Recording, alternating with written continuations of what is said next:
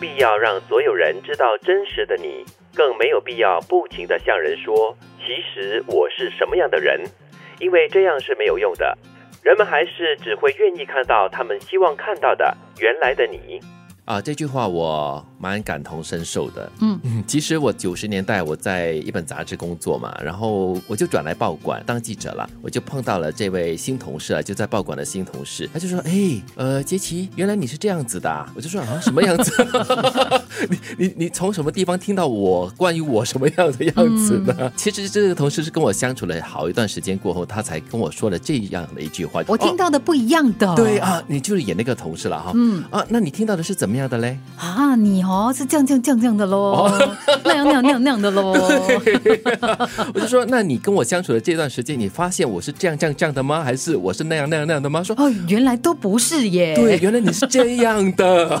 原来你是这样那样的更严重的，其实就是他在我加入跟我相处之前呢，他就是有很多的设定跟假定。哇，原来你这样都江湖传闻的啊。对呀、就是我太出名了，对，所以 很臭多名时人远怕播出名。 对，猪怕胖，你就说下一句。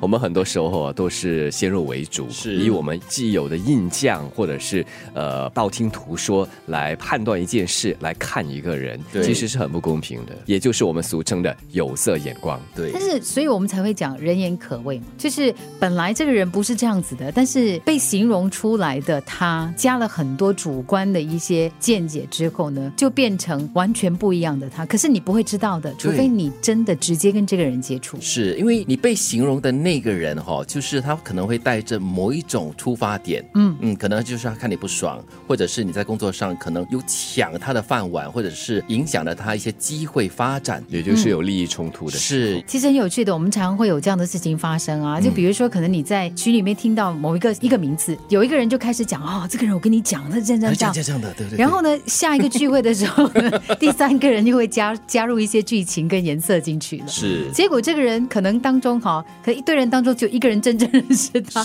可是大家都好像很懂他这样。嗯，所以我也很不敢的、很果断的、很断定的说，这个人就是这样子，因为我曾经跟他接触，我亲眼看过，那又怎么样呢？我看到的也就是他的这一面，或者是第二面，或者是第三面。每个人有很多的面，对可能他在公司是一个大恶人，在朋友群中是一个人渣，但是他在家里可能他是一个好爸爸，是一个孝顺的孩子，也说不定啊。嗯我们可能花一辈子的时间哈，都会误认一个人，你知道吗？哦就，你可能会觉得说，哇，这个人是这样这样这样这样的，可能到了若干年之后，突然间你才发现，哦，原来我知道的很 少，哦可 而且我知道的可能都是错的、哦，能都假的。对，都是现假在象，都是我们看别人嘛，对啊但是呢，别人看我们的时候又是另外一回事。我们很在乎别人怎么看我们，所以正如这段话的第一句话所说，呃，我们花很多的时间和心思去解释我到底是个怎么样的人。嗯，其实谁管你啊？对你怎么解释也没有用，因为他要这样子看你，就是这样子看你，你改变不了。做最真实的自己，对得起自己，做最对的事就好了啦。我觉得可能还是比较年轻的人，比如说像思远这样子的年龄层的人来说，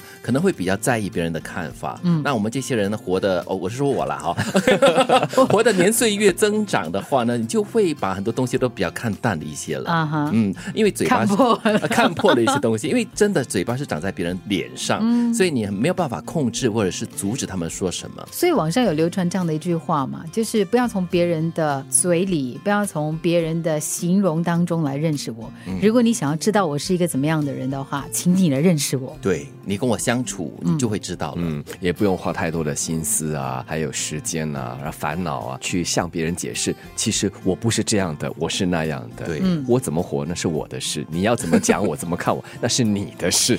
对，有的人会想哦，某个人，比如说 A 跟嗯 B，B、传出来的 A 的形象是这样的，他对我很不好的，这样这样这样这样哎这样。但实际上呢，与其先批判 A，你应该先想想 B 是一个怎么样的人，对， 为什么他会面对这样啊 的是对的状待？况，对，这这样的对是 B 待。的主观看法嘛。对呀、 对。好了好了，我们就是学会不要主观就对了，是吗？嗯，对也不要被人家影响。